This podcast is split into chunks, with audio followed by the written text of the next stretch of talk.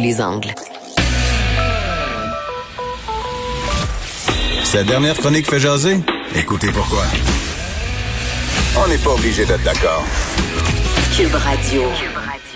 Alors, vous vous rappelez, il y a quelques années, bon, c'était en 2018, il y avait une vague de chaleur extrême qui avait frappé le Québec. On se rappelle également en 2003, il y avait eu une vague de chaleur historique en Europe.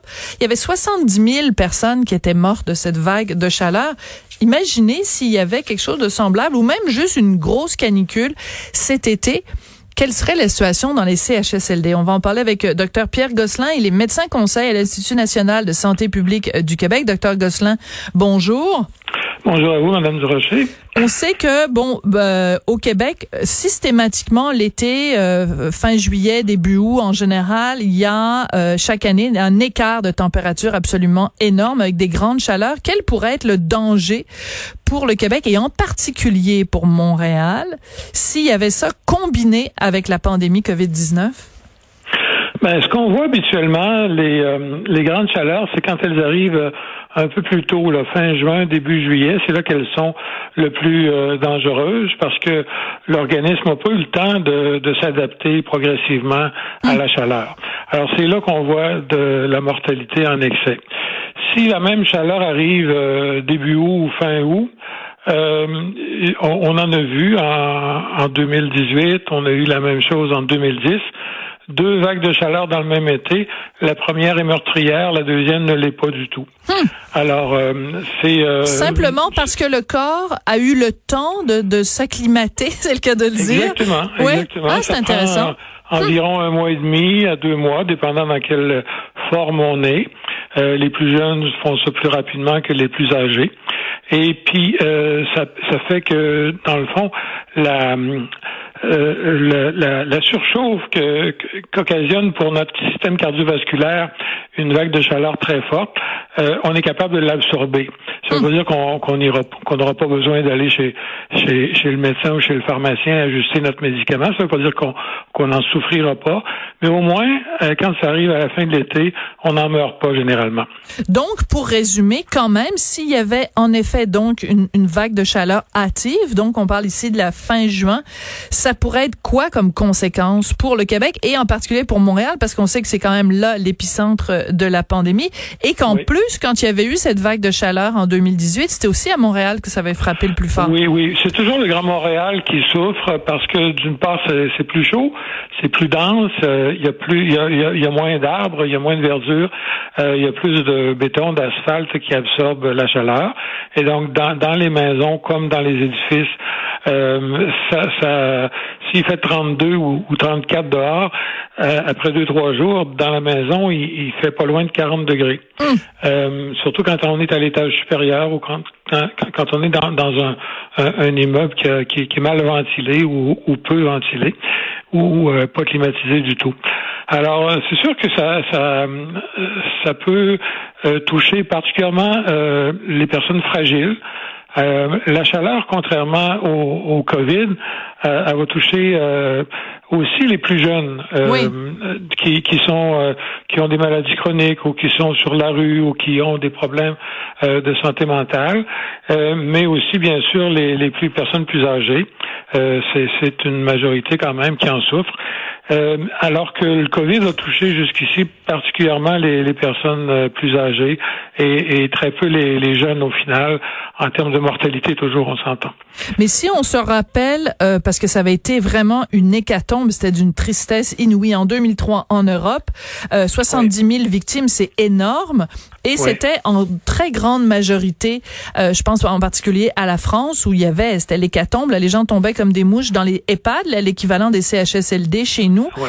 On peut imaginer que déjà les CHSLD sont tellement fragilisés euh, au Québec et en particulier à Montréal. Euh, et en plus, la plupart, je pense, bon, il n'y a pas de climatisation ou si peu.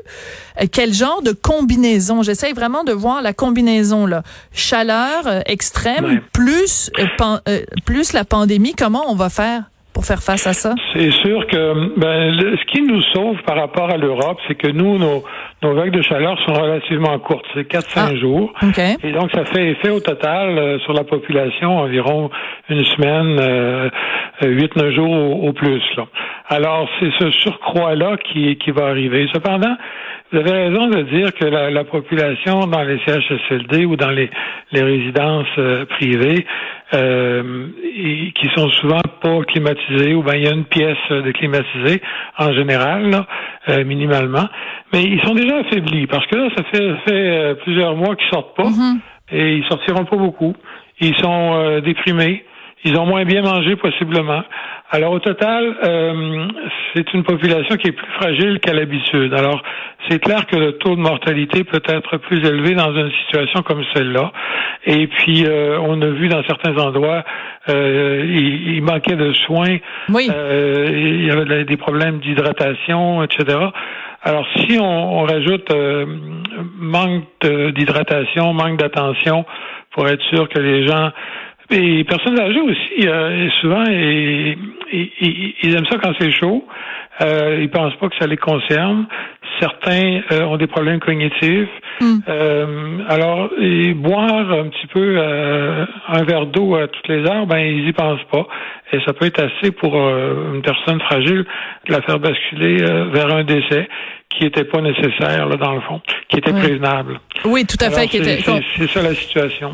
Mais parce que c'est ça, parce que c'est ça qui a été absolument atroce au cours des dernières semaines, c'est toutes ces histoires qu'on a entendues euh, d'aînés euh, déshydratés dans des CHSLD parce que les préposés aux bénéficiaires n'étaient pas assez nombreux, nombreuses et euh, n'arrivaient pas à répondre à un besoin aussi essentiel que juste avoir euh, un, un verre d'eau. Donc si on se dit, bon, en temps normal, au mois de mars et au mois d'avril, si on a de la difficulté à hydrater les personnes âgées, qu'est-ce que ça va être si en juin, on n'a pas pallié à ce problème-là? Donc, essayons d'être un peu proactifs et un peu optimistes.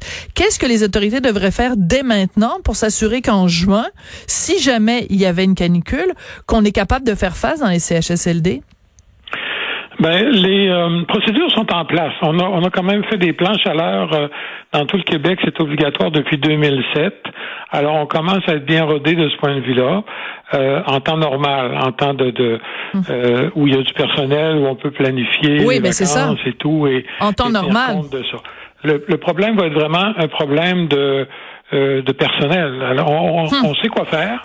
Euh, on sait qui est à risque et, c'est assez simple à prévenir, mais le, problème va être de maintenir euh, la, baisse des cas, de maintenir la baisse des, des, personnes hospitalisées et euh, de reprendre le, continuer à reprendre le dessus sur l'épidémie en espérant que rendu à, la mi-juin, fin juin, on, soit revenu à, à, quelque chose d'un peu plus normal comme état de situation au niveau personnel, dans les CHSLD. Euh, c'est vraiment ça qui va être crucial.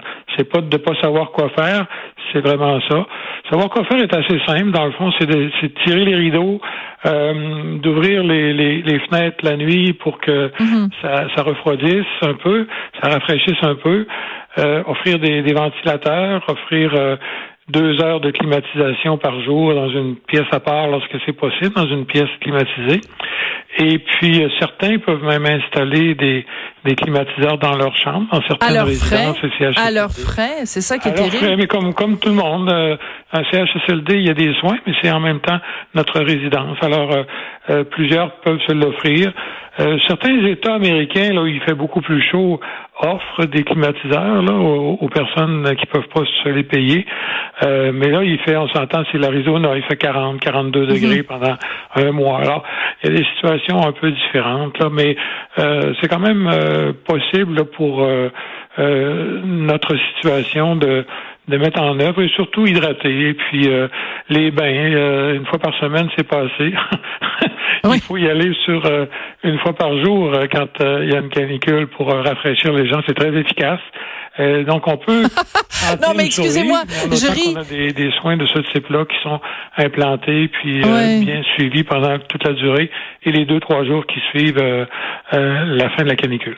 OK. Docteur Gosselin, euh, docteur euh, Gosselin, vous êtes médecin conseil à l'Institut national de santé publique du Québec. Vous nous dites qu'en période de canicule, il faut qu'il y ait un bain par jour pour les personnes qui sont dans ces, dans ces résidences, dans ces CHSLD. Oui. Est-ce que vous... Ça peut être un, ça peut être un bain d'éponge, remarqué à l'eau fraîche, là.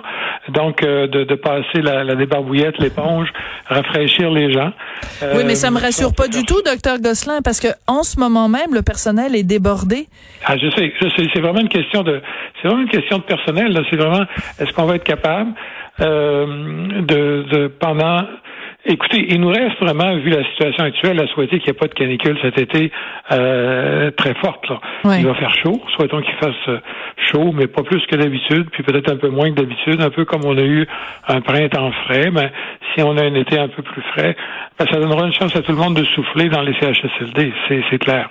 Donc vous, pour l'instant, ça ne vous inquiète pas outre mesure, c'est drôle parce que moi, ça me terrorise parce que je me dis ici, en l'état actuel des choses, on est à peine capable de sortir sa tête de l'eau et qu'on est à peine capable de donner les soins de base. Qu'est-ce que ça va être si euh, on, on, se dirige vers, même si c'est pas une canicule, même si c'est juste des grosses chaleurs, parce que ce que vous me décrivez de donner avec des éponges, là, de rafraîchir les personnes âgées, écoutez, ils ont même pas le temps de leur donner, euh, ils sont, sont obligés quasiment de leur pitcher leur repas parce qu'ils ont pas le temps de s'en occuper je sais pas. Moi, je trouve ça très inquiétant, mais je vous sens pas plus inquiet qu'il ne le faut. Ben, il faut voir que euh, la, surmortalité, elle survient quand il fait, euh, pour Montréal, euh, au-dessus de 33 le jour et 20 la nuit pendant trois jours ou plus. Ça n'arrive pas tous les ans. D'accord. Alors, c'est arrivé depuis, depuis 2010, c'est arrivé deux fois. Alors, et ça dure habituellement cinq jours, ou six maximum. Donc, euh, c'est pas quelque chose. Euh, je, suis d'accord avec vous que à chaque fois que ça arrive, il y a une surmortalité et une partie de cette surmortalité là, elle se passe dans les CHSLD, mais pas toutes. Euh, donc, si on a un excès de, de, en 2010, on a eu un excès de 300 personnes à peu près euh, en, en, en, surplus qui sont décédées pendant la canicule. En 2018, on est allé un peu moins à 93 de mémoire, quelque chose comme ça, 98.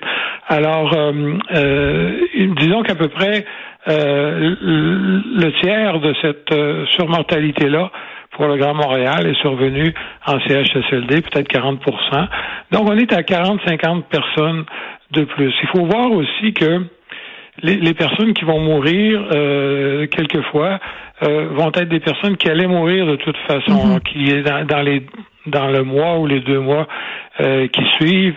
Euh, et il y a ce qu'on appelle un effet de, de, moisson, un effet de, de, de, décès un peu prématuré qui est compensé après par le fait qu'il y en a moins qui meurent dans, dans les semaines qui suivent. Alors tout ça fait partie euh, de, de la réalité. Euh, c'est des choses qui euh, euh, qui sont gérables, mais pas tout le temps. Là, on, est, on a une situation vraiment exceptionnelle. Il est clair qu'il peut s'ajouter, s'il y a une canicule, euh, quelques dizaines de décès supplémentaires à cause de ça chez ces personnes très âgées, très malades. il n'y a pas de doute que ça puisse arriver. D'accord. mais mais je vous en parle comme ça calmement, c'est plutôt ma formation, c'est plutôt c'est pas que je suis insensible. Mais ça vous honore, ça vous honore au contraire. Mais c'est aussi que c'est important d'en parler maintenant pour que justement dans les différents CHSLD on puisse mettre des mesures en place pour s'assurer que si ça arrive, on aura été prêt. Puis je pourrais toujours ressortir l'entrevue du 21 mai en disant ben voyons donc dès le 21 mai, docteur Gosselin disait il faut prévoir des choses pour pouvoir donner des des, des bains à l'éponge à ces gens-là et les hydrater comme il faut. C'est là-dessus qu'on va se quitter. Merci beaucoup docteur Gosselin. Ça m'a fait plaisir. Bonjour. Docteur Pierre Gosselin, qui est médecin conseil à l'Institut national de santé publique du Québec. Sophie Durocher. On n'est pas obligé d'être d'accord.